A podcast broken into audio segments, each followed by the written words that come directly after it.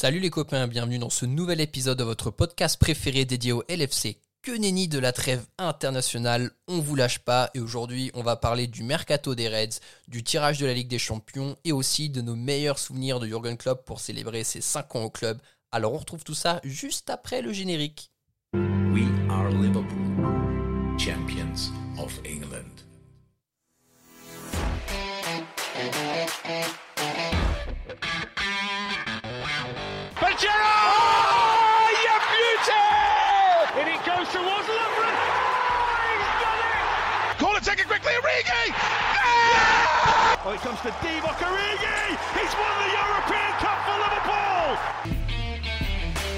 Bonjour à toute la francophonie qui s'intéresse de près ou de loin au Liverpool Football Club et bienvenue dans ce nouvel épisode de Copain, votre podcast des champions d'Angleterre. Aujourd'hui les copains, au programme, un bilan du mercato des Reds. Qu'est-ce qu'on en pense? Est-ce qu'on est totalement satisfait de ce qui s'est passé au niveau des arrivées et des départs côté Liverpool? On va revenir aussi sur le tirage au sort de la Ligue des Champions. Et enfin, on va chacun vous donner un petit souvenir qu'on a de Jurgen Klopp au sein du LFC pour célébrer ses 5 ans à la tête du club. Pour parler de tout ça avec moi aujourd'hui, j'ai trois copains. Le premier copain est une copine. Elle loupe le match de la Nati ce soir. Bon, Shakiri joue pas, donc c'est peut-être pour ça, pour participer à ce podcast. et c'est Audrey. Salut Audrey, comment ça va? Salut tout le monde, ça va et toi? Ça va très très très bien, merci Audrey. Le second copain du soir est en train de terminer son ouvrage Comment faire cuire un poulet fermier en moins d'une heure trente. Et c'est Marvin. Salut Marvin, comment ça va? Salut à tous. Putain, je suis affiché devant tout le monde, quoi. Bien sûr, on, on précise à nos auditeurs que tu es en retard pour une mauvaise gestion de cuisson d'un poulet fermier. Exactement. Exactement, voilà. Et notre troisième copain du soir est notre grand gagnant du jeu Twitter sur le tirage de la Ligue des Champions. Il est celui qui a été le plus proche de- d'avoir toutes les bonnes réponses. Il s'agit de Charles. Salut Charles, comment ça va? Salut, salut, bonsoir à tous et à toutes. Bon alors, euh, on, on vous dit déjà que Charles nous a appris ce que voulait dire ASV. Est-ce que tu peux dire pour nos auditeurs qui sont plutôt jeunes, Charles, ce que signifie ASV Ah ouais, bah écoute, j'ai pris carrément au moins 120 ans dans la gueule. Donc ASV, ça veut dire âge, sexe, ville, et c'était pour euh, tout de suite savoir euh, à qui tu devais t'adresser euh, dans les différents chats, caramel et euh, autres dragues euh, 2.0 de l'époque 90. Voilà. toute la jeune génération célibataire là qui est sur euh, tous les sites euh, comme Tinder. Dites-nous en commentaire si vous utilisez ASV comme euh, première approche envers les personnes qui viennent démarcher. C'est intéressant, on fait des statistiques, on veut savoir. Euh, Charles, je te laisse te présenter rapidement pour nos auditeurs, savoir depuis combien de temps tu es fan du LFC, euh, ASV, enfin tout ça quoi. Ah bah, très bien, très bien. Euh, Charles, 38 ans, à côté de Paris. Je suis le, le LFC depuis 2010, pardon, 2017, j'allais dire 2017, mais c'est 2007. Ça commence avec un très gros préliminaire de 2005, parce que comme je vous le disais, tuer les Italiens, ça fait toujours plaisir au foot. Mhm. et, euh, et ça a un peu commencé avec l'arrivée de, de, de, de Torres. Et vraiment, ma plus belle année, ça a été euh, 2008-2009. J'ai passé un an en Australie. Je me levais tous les matins, toutes les nuits à 3-4 heures pour ne rater aucun match. Et tous les matchs, c'était fou parce qu'ils mettaient euh, des buts à la 90e, 92e, 94e. Enfin, c'était incroyable. C'était euh, C'est la beau. plus belle année en termes d'émotion pour moi. D'accord, mais merci Voilà. beaucoup Charles pour cette très belle présentation de toi-même. Les copains, on va commencer sans plus attendre à rentrer dans le vif du sujet, à parler de notre premier topic qui est le bilan du mercato des Reds. Audrey, comme d'habitude, voilà, moi j'ai mes petits rituels hein, avec mes petites charentaises et mon petit pyjama. Je commence par toi. Côté recrue, est-ce que tu es pleinement satisfaite du mercato des Reds? Je vais faire un truc qui va te faire plaisir. Déjà, je vais, ra- je vais rappeler à tout le monde qui sait qui est arrivé à Liverpool. Parce Bien que sûr. pour ceux qui auraient oublié, malgré le fait qu'on avait annoncé pas de grande arrivée du côté de Liverpool, il y a quand même eu trois signatures. Costas Et pas des moindres. Eh oui, hein, trois Ça a commencé très très tôt dans, dans le mercato avec l'arrivée de Tsimikas, donc pour, euh, pour un, ben, tout simplement un peu euh, bah, aider euh, nos, aile- nos, nos latéraux quand, quand il y a besoin, notamment euh, Robertson, hein, on va pas se le cacher. Il y avait un petit peu un manque à ce poste-là, donc c'est très très important qu'il soit arrivé. Ensuite, euh, on a eu ce feuilleton euh, Oh Werner, oui. mais Werner n'a pas signé. Mais surtout, il y en a eu le feuilleton Thiago et ça a fini cette fois-ci par une signature comme quoi euh, Liverpool sait conclure aussi parfois. Et, euh, et finalement, le lendemain, en 24 heures, on a fait Thiago Jota et tout va bien. qu'est-ce que que demande le peuple? Rien, Bah, puisqu'on a signé euh, ce qu'il fallait le plus. Donc toi, au vu des profils et des postes qui ont été recrutés, t'es pleinement satisfaite du mercato? Pleinement, pleinement, c'est beaucoup dire. Après, euh, je suis contente du, du recrutement dans le sens où, par les premiers matchs euh, qu'on a déjà pu voir, euh, Thiago et Jota sont clairement des, des joueurs qui vont pouvoir peser vraiment dans, le jeu et apporter vraiment quelque chose en plus qu'on peut-être parfois on manquait sur, sur certaines rencontres. Et, et Tsimikas, ben c'est clair que maintenant c'est un peu un soulagement de savoir qu'il n'y aura pas que Milner pour être un backup de, de Mhm. Robertson. Donc, euh, donc franchement, pour ce, pour en tout cas sur les postes ciblés et les recrues, c'est clair qu'on est dans le très très quali- quali- qualitatif. Pardon, je vais y arriver. Mon très cher euh, Marvin Etchebest, toi de ton côté, qu'est-ce que t'en penses du mercato de- des Reds de Liverpool? Marvin Etchebest. Ça va me poursuivre, ça, je le sens. Ben, moi, je suis quand même pleinement satisfait parce que les, les recrues sont des recrues intelligentes, qui peuvent, euh, qui amènent euh, de la profondeur et de la qualité à des postes dont on avait besoin. Voilà, on a toujours dit depuis je sais pas combien de temps, on a besoin d'un ailier parce que si Salah ou Mané se blesse, on sait pas quoi faire. On a Jota, qui est même capable de jouer en neuf si besoin. Mhm. Thiago Alcantara qui, qui, voilà, qui gonfle le milieu de terrain, c'est parfait. Tsimikas qui amène la rotation à Robertson qui nous manquait parce que voilà, en effet, Milner, c'est pas ça, c'est pas son poste. Il se fait vieux, donc c'est toujours intéressant. Alors, je sais que beaucoup de gens se plaignent en disant, ben voilà, on aurait peut-être dû avoir un défenseur central en plus, ce qui n'est peut-être pas forcément faux. Mais euh, voilà, il faut pas oublier qu'après la, la fin de, de- du mercato ici, on a eu une petite fenêtre où on s'est rendu compte qu'on a Marco Grujic qui était là en trop en tant que joueur for- non formé au pays. Mhm. Donc c'était le 18e Exactement. joueur, on avait le droit à inscrire 17 joueurs. Mhm. Et donc du coup, avec du recul par rapport à ça, je me suis dit, si on souhaitait réellement acheter un défenseur, on était obligé du coup de- d'investir soit dans un joueur de moins de 21 ans, soit dans un joueur de plus de 21 ans formé au pays. Ce qui réduit quand même vachement le, C'est le clair. champ. Et voilà, après, on est quand même euh, l'équipe qui fait euh, pour le moment des, des finances saines comme pas possible, tout ce qu'on veut. Alors automatiquement, si on approchait un joueur euh, anglais ou de moins de 21 ans, C'était Non, on 50 s'attendait à millions, avoir les- un truc comme ça, quoi. voilà, Mhm. Exactement. alors pour moi, en prenant ça en compte, je me dis oui, en effet, on peut toujours vouloir une recrue plus, mais je réalise par rapport aux difficultés qu'il y a et je me dis concrètement notre mercato il est plus que réussi parce qu'on a renforcé et on joue sur la polyvalence de certains joueurs. Donc Jacques va, être content, mais oui, Fabinho pour moi est notre quatrième défenseur euh, sur la liste, mais peut-être plus haut dans la hiérarchie. Et je pense que Klopp joue clairement là-dessus avec un, un Thiago qui renforce le milieu, qui permet du coup à, à Fabinho de dézonner si possible. Donc pour moi, mercato parfait, quelques ventes. On aurait peut-être pu en avoir un peu plus, mais rien n'est fini quoi. Charles, toi, de ton côté, deux questions. La première, c'est est-ce que tu es content des joueurs qui ont rejoint le club? Et la seconde, pour un petit peu développer sur ce qu'on disait, est-ce que tu penses que euh, recruter un défenseur central aurait dû être une des priorités du mercato des Reds? Euh, moi, je suis plutôt content parce que j'ai aussi l'impression qu'on vise le, moyen long terme. Euh, quand je vois l'âge des, des différents joueurs qui nous ont rejoints, bon, à part Thiago qui est peut-être un peu plus âgé, mais euh, je pense qu'il a encore quand même de belles années devant lui. Et là, c'est on prend on des meilleurs que- du monde à son poste. C'est un peu une première sous l'air club quand même. Ça, c'est certain. Donc, c'est quand même, c'est quand même un peu rassurant. On est toujours dans une, dans une continuité que, que j'apprécie. Après, si jamais euh, j'enlève euh, les considérations sur le fait que euh, il fallait prendre, à, enfin, il fallait dégraisser un petit peu et avoir un joueur qui soit soit natif du pays ou moins de 21 ans, j'aurais bien aimé euh, qu'on casse une petite tirelire pour Koulibaly, euh, qui me semble quand même être un super joueur et qui répond un peu à la question de euh, recruter un défenseur central.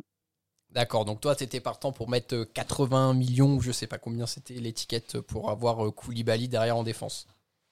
Peut-être pas autant, mais je sais qu'on sait aussi négocier puisqu'on, je trouve qu'on l'a super bien fait avec euh, Euh, Donc on a peut-être pu trouver des alternatives au lieu de casser euh, 80 millions, mais euh, mais ça me semblait peut-être euh, le moment d'avoir quelqu'un de ce calibre pour vraiment euh, l'intégrer dans l'effectif et le faire former par euh, un patron comme on a avec euh, Virgile et, et je pense que ça aurait été une paire euh, très très intéressante.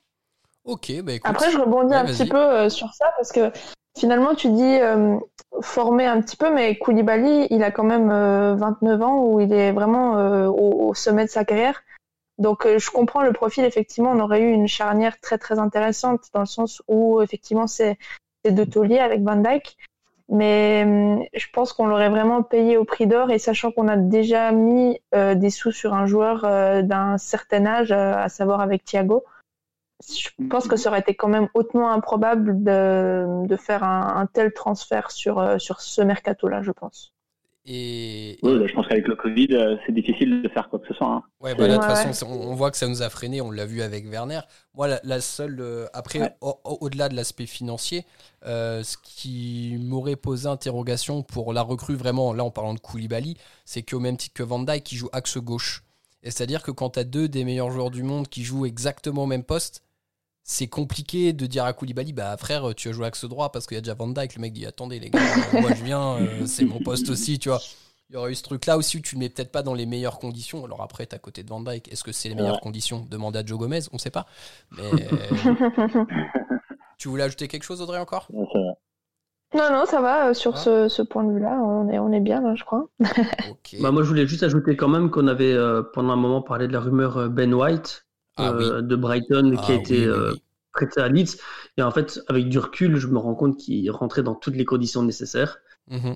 Après, voilà, peut-être que le fait qu'il soit anglais, jeune, bah, peut-être que le prix a aussi fortement flambé, on ne sait pas trop, parce que Liverpool maintenant joue un petit peu en cachette au niveau des transferts. hein. On, on s'y attend, mais on ne sait pas trop quoi, quand, comment, combien. Et voilà. Euh, peut-être que ça sera une piste à, à- à long terme, on ne sait pas. Et À on, voir. on l'a vu avec Diogo, hein, pour le coup. euh, Alcantara, c'était le feuilleton de l'été. et C'était même un peu saoulant à force parce que sans en parler, on savait jamais trop sur quel pied lancer. Par contre, Jota, euh, ça s'est fait en 12 heures, quoi. C'était incroyable. les bons souvenirs, mais les bons souvenirs de Fabinho, mais même euh, Costas au final, hein. on, on l'a su la veille et le mec a signé le lendemain. Ouais, ça s'était fait assez, Mhm. assez vite aussi. Euh, Ouais, c'est vrai qu'on a eu un, on, on a eu un feuilleton sur l'arrivée de Jamal Lewis, c'est ça, je pense, Oui, de, exact. de Brian. Mhm, euh, de Absolument. Nor- Norwich. Norwich. et au final, voilà. Et d'un coup, pouf, voilà. Ouais. C'est là. et très bonne recrue. Je pense qu'il va être pas trop mal dans son rôle de doublure. On verra. Euh, Au-delà des arrivées au sein du LFC, on a eu bien sûr aussi quelques départs. Euh, on a vu en fin de mercato que visiblement il n'y a pas eu autant de départs que ce qu'aurait souhaité le club, parce que la balance des transferts, alors si on ne prend pas les échéanciers de paiement qui ont été négociés pour les achats, mais quand même euh, négative, c'est-à-dire qu'on a un peu, on est déficitaire de 15 à 20 millions d'euros euh, sur le bilan des transferts de, de ce mercato. Euh, au niveau des départs, donc bien sûr, on a eu Lovren qui est parti en tout début, en tout début de mercato. Après, on a eu Hoover qui a rejoint Wolverhampton et Jota a fait le chemin inverse. Le plus gros coup en, en termes de vente, c'était bien sûr Brewster. Brewster. Voilà. Mhm. Euh, Audrey, Et après, on a, on a deux départs aussi euh, de fin de contrat de Lonergan et Lalana qui vont Exactement. euh, en agent libre à la fin. Donc, euh, Exactement. et je crois qu'on a aussi vendu Ejaria pour 3 millions et demi. c'est- Exactement. début ouais, de ouais, mercato. Jaria est aussi parti sur une montre. Voilà. Tout à fait. Et, et Grujic qui est parti en prêt donc à Porto. Ouais, après, dans les prêts, c'est vrai qu'on en a quelques-uns aussi, que ce soit bah, déjà deux gardiens qui sont partis en prêt, Oui. Garbara et Karius, Karius. qui sont donc les deux partis. Et après, tu as encore Ojo qui est parti à Cardiff et euh, Awoni à l'Union Berlin avec euh, Karius. C'est ça. Et, euh, et donc voilà, ça fait quand même un peu de, de tri, mine de rien, même si euh, Ojo, Awoni, euh, c'est pas trop des joueurs qu'on avait beaucoup vus avec le, le, le groupe premier. Je pense qu'ils sont encore dans leur phase de d'apprentissage quelque part. Donc, euh, donc voilà, c'est un peu tôt encore pour juger si c'est bien ou pas de, de les garder proches ou loin du club. Quoi. Bah, Je pense qu'Awoni euh, n'a toujours pas son permis de travail en fait. C'est pour Ah ça oui, qu'il enchaîne prêt sur prêt en fait. Ça, va faire comme possible Alan, ça. Le mec va être prêté pendant 4 ans et puis, euh, Ouais, c'est ça. et puis il va partir définitivement derrière. Euh, Audrey, du coup, sur toutes les ventes qu'on a pu faire et les, les montants euh, récupérés derrière, qu'est-ce que tu penses du mercato côté euh, exit du, du LFC Franchement, coup de chapeau encore une fois à Michael Edwards pour avoir vendu Brewster à ce prix-là, sachant que c'est un Mm. jeune joueur qui a fait six mois en D2, euh, euh, enfin, enfin en Championship, pardon. Mhm. Euh, donc, euh, franchement, euh, incroyable euh, mercato de ce point de vue-là. 11 buts avec Euh, Swansea, je crois, sur euh, les 6 Ouais, mois. ouais, c'est ça. Mm. Et, et aussi le fait d'inclure toujours ces, ces potentielles clauses de rachat euh, avec tous les jeunes joueurs qui, qui partent du club aussi, ça c'est vraiment très très intéressant parce qu'on sait jamais. Euh, Aujourd'hui, ils partent du club, mais qui dit que qui dit qu'en fait demain ils ne reviendront pas tout simplement après qu'ils aient passé les les échanges. C'est vrai qu'on en a beaucoup discuté dans ce podcast euh, en disant que voilà c'était peut-être un peu décevant au départ, mais finalement euh, je pense que c'est vraiment des, des prêts améliorés on reçoit du cash Bien pour sûr. des joueurs comme ça. Donc euh, voilà, Ouais, pour le juste pour coup, revenir euh, sur pour- la, la structure du transfert de Brewster, du coup, c'est 25 millions de pounds plus une clause de rachat. Donc, il y a quelques rumeurs qui ont fuité que la clause de rachat serait de 3 ans et que ce serait entre Mhm. 40 et 50 millions pour acheter oh, Brewster. punaise.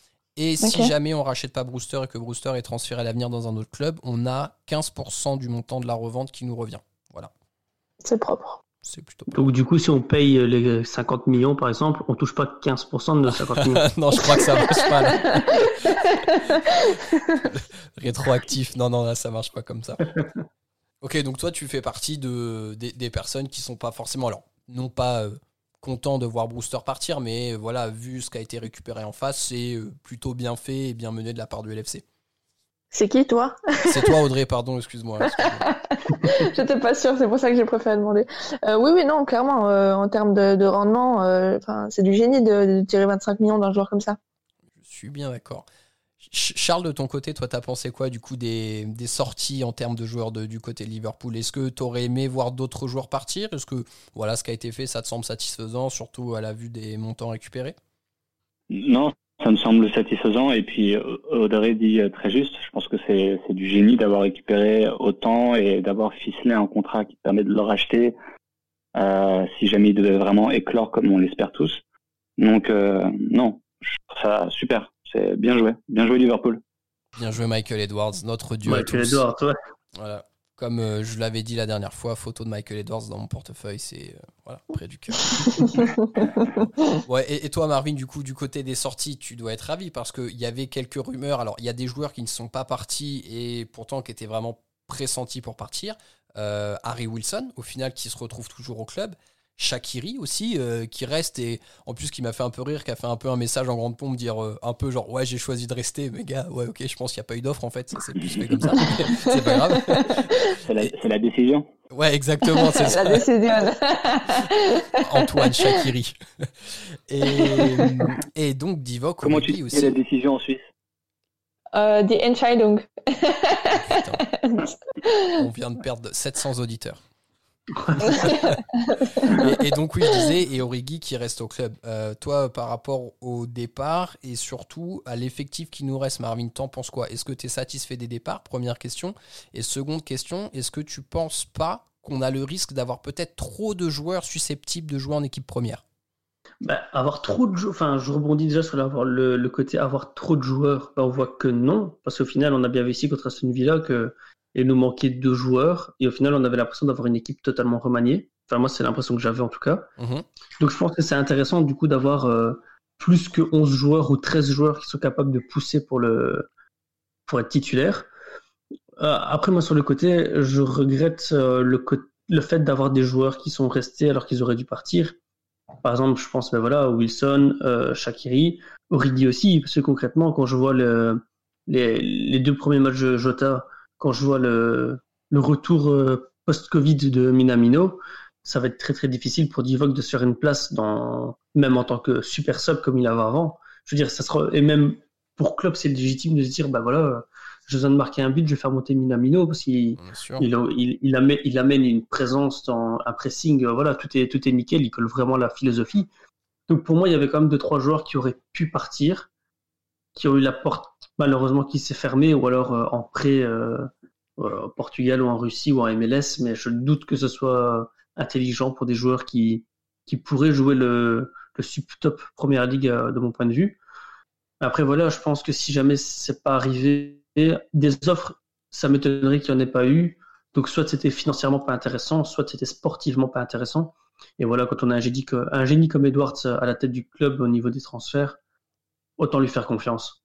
Je pense, euh, voilà, c'est au, final, euh, on peut dire ce qu'on veut, on peut, on peut critiquer tout ce qu'on veut, on, finit toujours par euh, être bouche bée par rapport à ce qui, ressort à chaque mercato. Donc voilà, je, mon, avis, mon, avis de simple mortel qui ne sait pas cuire un poulet n'apporte que très peu, quoi. Toi, Audrey, t'en penses quoi du coup? Est-ce que tu penses que l'effectif peut être un peu trop fourni ou est-ce que tu es comme Marvin et un peu plus il y a de joueurs, tant mieux parce qu'on sait jamais ce qui peut se passer en termes de blessures, surtout avec le Covid aujourd'hui J'ai un peu une réserve parce qu'on sait que, que Klopp n'est pas un grand admirateur de, admirateur, pardon, de, de la rotation. Mhm. Et je me dis qu'il y aura forcément des déçus sur euh, les, les 30 euh, joueurs à peu près du contingent qui ont, été annoncés par, par Liverpool. Euh, cependant, je pense que là, c'est un truc qui est très très intelligent qui est en train d'être fait. Le groupe est ultra homogène, tant jeunesse, expérience, euh, talent, euh, tout ce qu'on veut. Et je pense qu'il y a une vraie volonté en fait de, de continuer le cycle et pas de se retrouver euh, en fin de saison, peut-être déjà même, euh, avec une équipe qui est sur les rotules et pouvoir en fait injecter tout au long de la saison un peu ce sang neuf et euh, c'est ce, ces nouveaux joueurs. Typiquement, je me demande si euh, là, vu l'état de forme actuel de, de Bobby, euh, il n'y aurait pas un, un, une volonté aussi de club d'insérer de, plus en plus Minamino dans ce rôle qu'il a, a donné euh, à Bobby. Et, et donc là, ça se comprendrait finalement qu'on ait autant de joueurs. Après, effectivement, je, reçois, je rejoins totalement Marvin sur le cas de certains.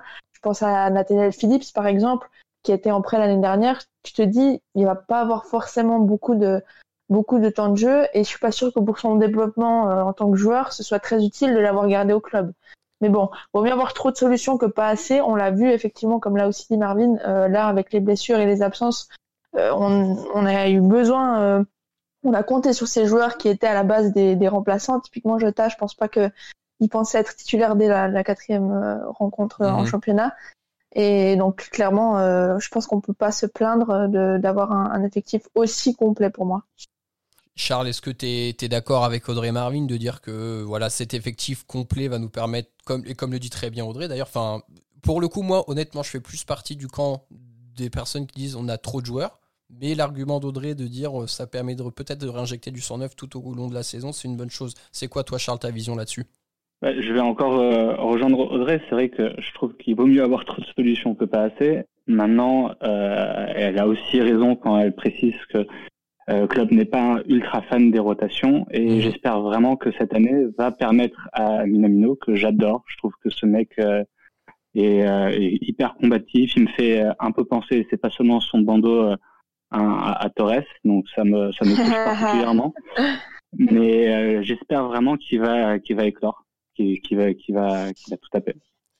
Je pense aussi, je, je- enfin, j'espère aussi, et je pense. Là, il, il, est en train de passer un palier, je pense qu'il est sur le point de passer la vitesse, là, ça va se faire. Euh, bon, j'ai des infos, d'ici le mois de novembre, euh, il sera bien. je je l'ai eu. Ouais, Je nous le souhaite. Klopp m'a textoté. Euh, on va passer à notre deuxième sujet euh, de ce podcast, les copains, qui est bien sûr le tirage au sort de la Ligue des Champions. Donc pour rappel, euh, dans les phases de poule, nous avons hérité de trois clubs, l'Ajax Amsterdam, l'Atalanta Bergame et Midtjylland, Midtjylland. Voilà, Audrey, je me suis entraîné à le dire, mais je sais que je le dis pas bien, désolé. Pourtant, tu m'as prévenu avant pour que je Je t'en veux pas, je suis pas danoise encore. C'est vrai. Euh, Encore voilà. Une- Hmm. une poule qui pourrait sembler à, à prime abord de- relativement simple, mais qui peut être quand même piégeuse. Alors c'est une poule déjà qui est très chouette parce que ça pue le football. On sait qu'on va vraiment voir des beaux matchs et pas des tannés comme quand on va jouer au Napoli là, sur les dernières années de phase de poule où c'était vraiment hyper pénible. Charles, je vais te donner la parole en premier vu que voilà, tu as gagné notre concours Twitter pour la Ligue des Champions, donc à toi l'honneur d'ouvrir le bal. Yes. Qu'est-ce que tu Et que penses tu toi es un bien meilleur pronostiqueur que nous. Eh Oui, eh oui. On verra, on verra. Mais euh, non, moi je suis euh, super content. Euh, alors je pense, je pense pas que ça va être euh, un, un groupe euh, très facile. Je pense qu'au contraire, ça va être un groupe qui va être compliqué parce qu'on on va avoir en face de nous que des gens qui vont euh, vraiment jouer. Tu l'as bien dit, on va pas se retrouver contre Napoli, on va pas se retrouver contre l'Atlético de Madrid, l'Ajax, l'Atalanta. effectivement, ça pue le football, c'est le jeu en avant, ça bétonne pas derrière. Euh, donc je, je pense qu'on va avoir du, du vrai, du vrai et du beau foot. Et puis pour euh, la petite équipe danoise qui se trouve à côté de Legoland, euh, je pense pas qu'ils vont faire non plus un mur de, de Lego pour euh, bétonner. Euh, Ils vont jouer leur vie. Ça va être un super match pour eux. Et, et je pense qu'on va vraiment, vraiment s'amuser. Maintenant, pour moi, c'est pas du tout un groupe, un groupe facile. Je suis en train de me demander, bon, c'est pas un groupe de la mort, c'est pas exagéré, mais je, je, je pense que ça va pas être euh, a walk in the park. Ouais, Un, un groupe un peu piège, quoi. Voilà, faut pas se fier au nom des équipes parce que ça va être compliqué à jouer. Alors, Exactement. euh, Audrey, toi, te- t'en penses quoi? Et est-ce qu'il y a un club que tu crains particulièrement euh, dans ce groupe? Ah, je rejoins pour le coup totalement. Euh, Charles, c'est abordable, mais c'est très très piégeux. Et, euh, et, moi, en fait, je crois finalement que l'équipe que je crains la plus actuellement, c'est la nôtre, tout simplement. Parce que Oh, beau, ça va être. euh, Merci pour la poésie, hein, on repassera.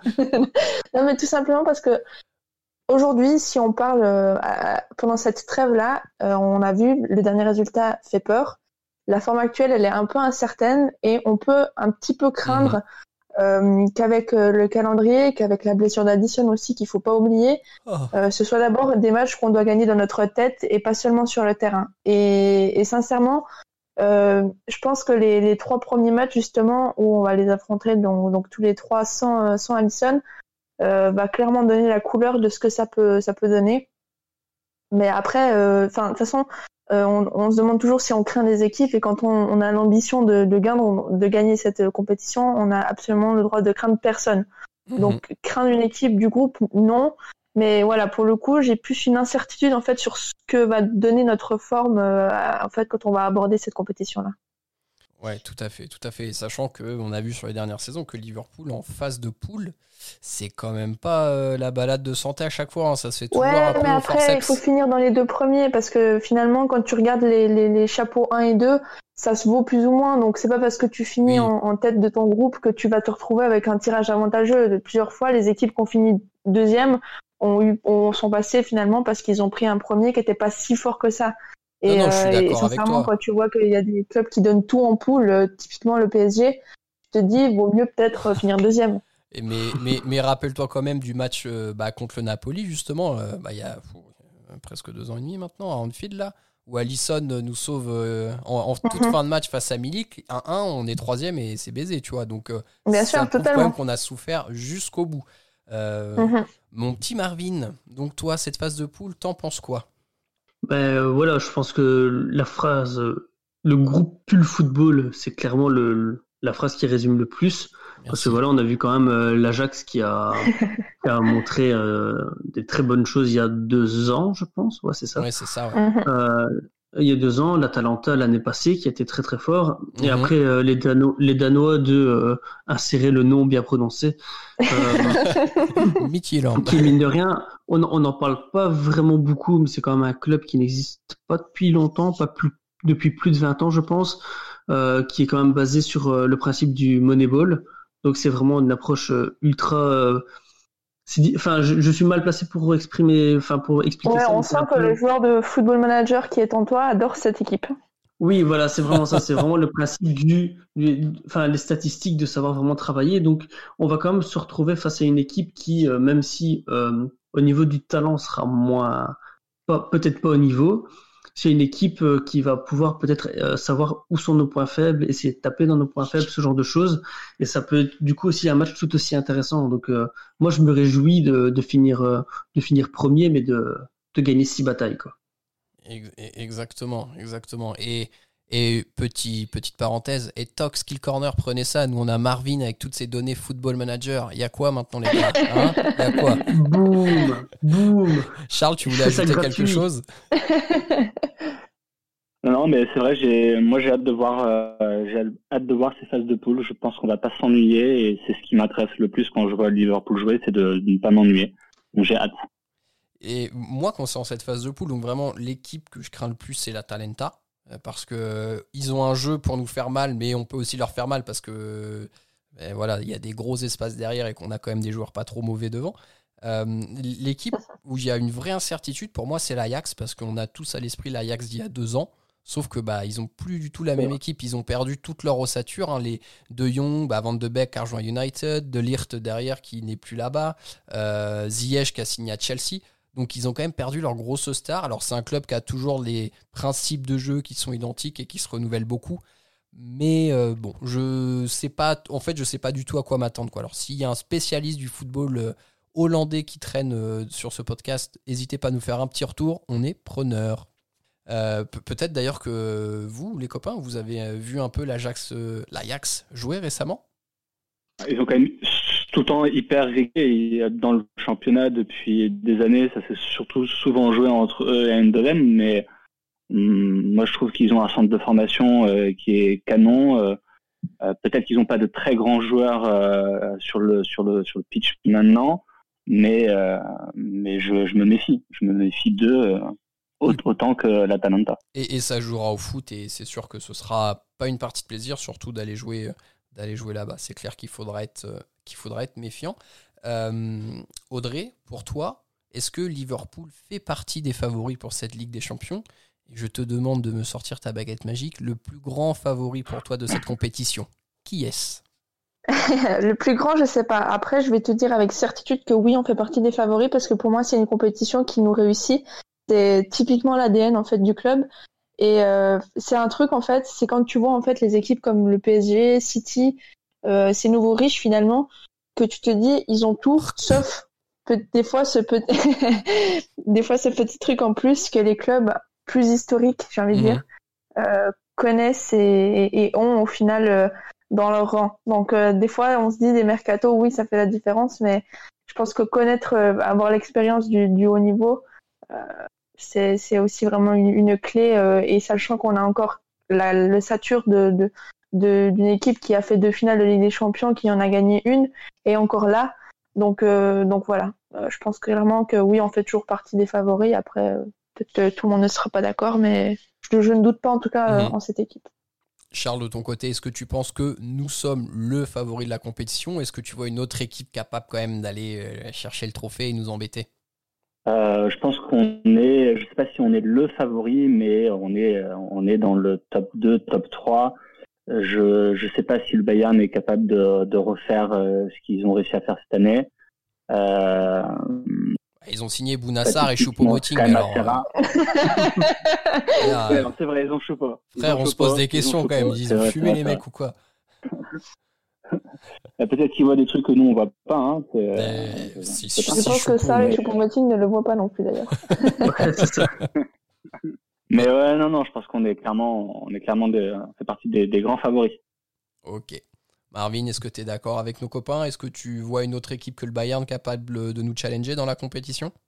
Bah, il y a toujours des équipes qui sont capables de venir euh, euh, clairement faire chier toutes les équipes euh, chaque année, style euh, la Juventus, l'Atletico, ou voilà, tu, tu, tu comptes pas sur eux, puis après ils vont, ils vont battre Liverpool, ils vont battre le Real, ils vont battre Barcelone, ils vont perdre contre Lyon.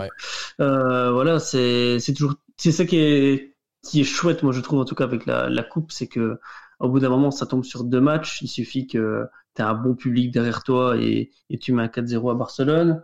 Euh, et, et voilà, ça crée vraiment tout, toute la beauté du truc. Donc euh, on est capable d'être surpris par vraiment les pires équipes qui produisent aucun jeu. Mais pour moi, je nous vois quand même favori parce que je pense que quand on est, bien tactiquement bien en jambes, on, est capable de rouler plus ou moins sur tout le monde, sauf peut-être le Bayern. Le Bayern de la saison passée en tout cas. Ouais, c'est vrai que le Bayern de la saison passée, c'était très costaud. Ça va encore être très costaud cette année. Euh, moi, personnellement, je le vois aussi comme euh, favori de la compète. Alors, en effet, il y a le Bayern qui va être euh, très, très, très compliqué à jouer. Euh, c'est d'ailleurs l'équipe qui me fait le plus peur parce que Madrid, euh, c'est un peu. Ils sont en reconstruction. Barcelone, voilà, on n'en parle pas. En Italie, il n'y a pas de clubs qui me font très, très peur. Euh, en France non plus. Je pense qu'on est le club anglais le, mieux armé. Maintenant, je pense que ça va être aussi beaucoup conditionné le parcours du LFC par rapport au retour des supporters au stade, s'il y a des phases aller-retour, parce que on sait quand même qu'on n'est pas toujours hyper à l'aise à l'extérieur et que euh, voilà, on fait souvent la différente field. Et si on a la chance d'avoir le public avec nous derrière, euh, ça peut aller très loin. Mais je nous vois quand même favori, d'autant plus qu'Aston Villa est pas en Ligue des Champions. Donc euh, ça, c'est plutôt cool. Ça, ça me rassure. Franchement, euh, on peut souffler. Les copains, on va passer à la troisième et dernière partie de ce podcast, du coup, parce que oui, ça fait cinq ans maintenant que Sir Jürgen Klopp, oui, ça y est, moi je l'ai intronisé moi-même, Sir Jürgen Klopp a rejoint le LFC. Il nous a déjà laissé une pelletée de souvenirs mémorables, et donc je vais vous demander chacun de me partager le souvenir ou le moment de Jürgen Klopp qui vous a le plus marqué depuis qu'il est au club. Vous pouvez vraiment choisir ce que vous voulez. On va encore recommencer par notre invité. Charles, je te laisse la parole. Euh, bah, pour moi, il y a, y y tellement de, de moments euh, Klopp. Euh, je trouve que ce mec est, est incroyable. Euh, Il a un côté paternaliste. euh, on a envie de le prendre dans ses bras. On a envie qu'il nous prenne dans ses bras. Euh, J'avais adoré le moment où euh, il, se jette sur sur le sur le pitch contre Everton. ça, j'avais trouvé ça vraiment vraiment très cool. Mhm. Je, pour moi, il y, a, il y, a, beaucoup trop de moments. D'ailleurs, je me demandais, euh, est-ce que Jürgen Klopp fait pas partie euh, du top 2, top 3 euh, des managers qui sont en place en, top club euh, depuis autant de temps déjà, 5 ans, ça me paraît énorme pour un top club d'avoir un, un, manager euh, qui dure aussi aussi longtemps. J'ai pas l'impression de voir ça autre part en Europe. Je crois que tu as assez raison sur en termes de stabilité. On doit être euh, pas mal d'être euh, un des clubs avec le plus de stabilité en termes d'entraîneur actuellement. Il y a eu, enfin il y a Zidane au Real, alors même s'il y a eu une période où il est parti, mais pour le coup mmh. euh, et qui a gagné quelques ligues du champion l'enfoiré, dont une contre nous. Mais oui, oui, sinon, c'est vrai que dans les top clubs européens, tu as raison, c'est cette stabilité dont le club avait besoin. De toute façon, l'arrivée de Klopp, et ils l'ont bien compris, et dont on bénéficie toujours, parce qu'on rappelle que son contrat court jusque juin 2024. Donc euh, on mhm. est encore parti pour quelques belles années stables. Mais donc du coup, le, le, souvenir que tu, voilà, que tu veux partager, c'est le moment où il, du coup, face à Everton? Ouais, où il se lance sur le... On a presque l'impression qu'il va jusqu'au Euro central. Ouais, ouais. il y va d'ailleurs. oui, il y va. J'ai trouvé ça incroyable. Et on retrouve Alison ouais, pour un grand câlin d'amour. Exactement. Exactement. Exactement. Comme on aime. Marvin, toi de ton côté, c'est quoi le souvenir que tu veux partager avec nous? Le, le pétage de lunettes contre Norwich. Ah, j'espérais qu'on puisse l'avoir.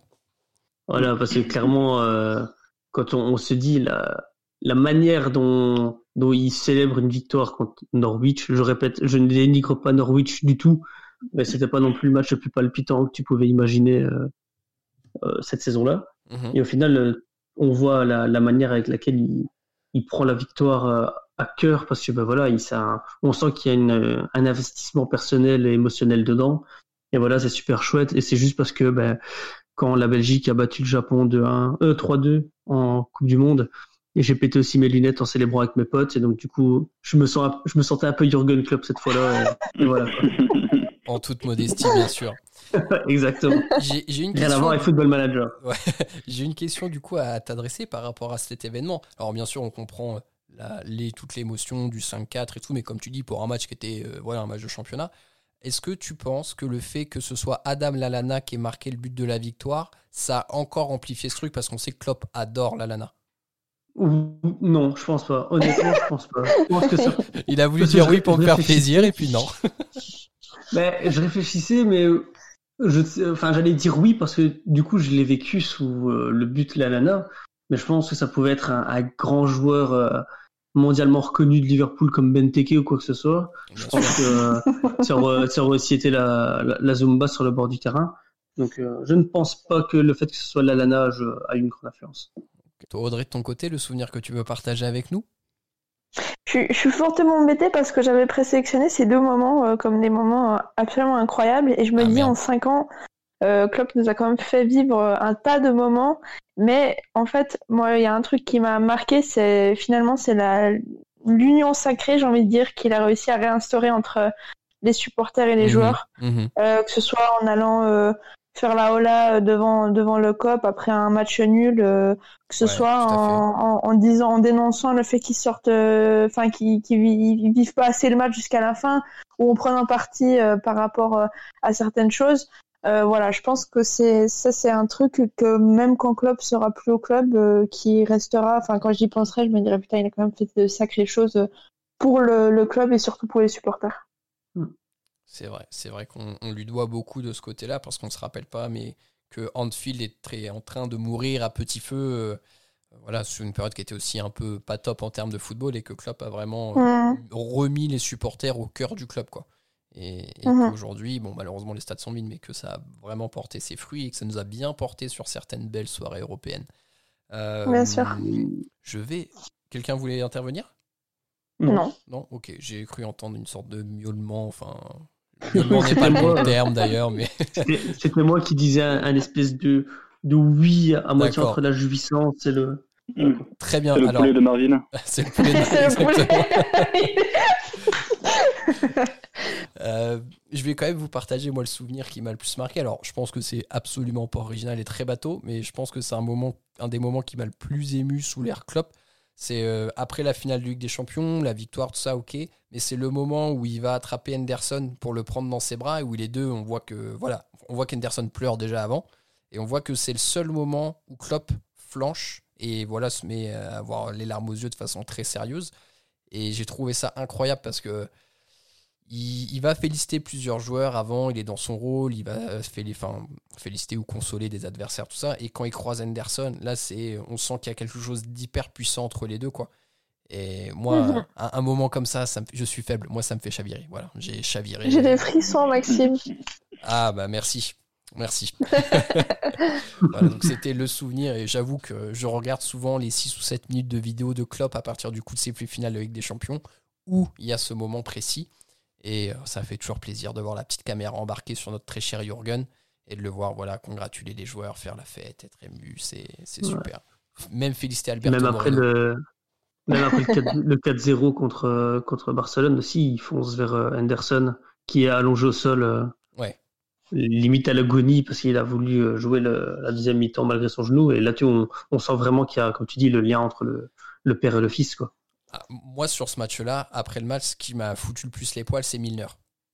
Parce que Milner, pareil, il y a une vague d'émotion à ce moment-là, les larmes aux yeux et tout. Tu te dis, waouh, Milner, quoi, tu vois, Milner, c'est papa. Hein, Voilà, ça trempe des biscuits. Le gars est ouais, voilà, et voilà, quoi. la même réflexion, tu vois. Euh, et eh bien écoutez les copains, on va avoir terminé sur ce, sur ce podcast de la trêve. Hein. Pas de match à débriefer, mais voilà, tellement de belles choses à raconter sur notre club qu'on peut, on peut faire un podcast. On espère que ça va vous accompagner au cours de la trêve internationale, parce que si vous êtes comme nous, on s'en fout un petit peu et on est pressé que Liverpool vienne botter le cul à Everton, à Goodison Park, le 17 octobre. On croise les doigts pour que ça le fasse. Euh, Charles, merci beaucoup de t'être rejoint à nous pour ce podcast. Bah, merci de m'avoir invité. C'était très cool de, participer à, cette petite aventure avec, euh, avec le copain. bah, euh, L'important, c'est trois points. Exactement. Audrey, Marvin, comme d'habitude, merci aussi de m'avoir accompagné dans ce podcast. Mais vous, je vous remercie beaucoup trop de fois. Maintenant, ça devient presque quelque chose de naturel et d'établi. Mais merci, merci. on s'en rend même plus compte, on s'en fout en fait. ça, bah, bien sûr. Euh, très chers auditeurs, on va encore une fois se quitter euh, en musique avec un groupe de Liverpool. Là, on va vous passer les Clean Cut Kids avec vitamine C parce que voilà, l'hiver arrive, donc on a besoin un peu de vitamine. Donc restez bien écouter ça, c'est très sympa, approuvé par Audrey. Euh, au préalable. Donc vraiment, vous pouvez rester écouter. C'est pas comme les sombres trucs que je mets en loose d'habitude. On se retrouvera donc pour le débrief face à Everton, donc qui a lieu le 17 octobre. D'ici là, portez-vous bien, prenez soin de vous, prenez bien le temps de vous reposer durant cette trêve internationale. Et surtout, n'oubliez pas, vous êtes champion d'Angleterre et vous ne marcherez jamais seul. À bientôt tout le monde, salut. it's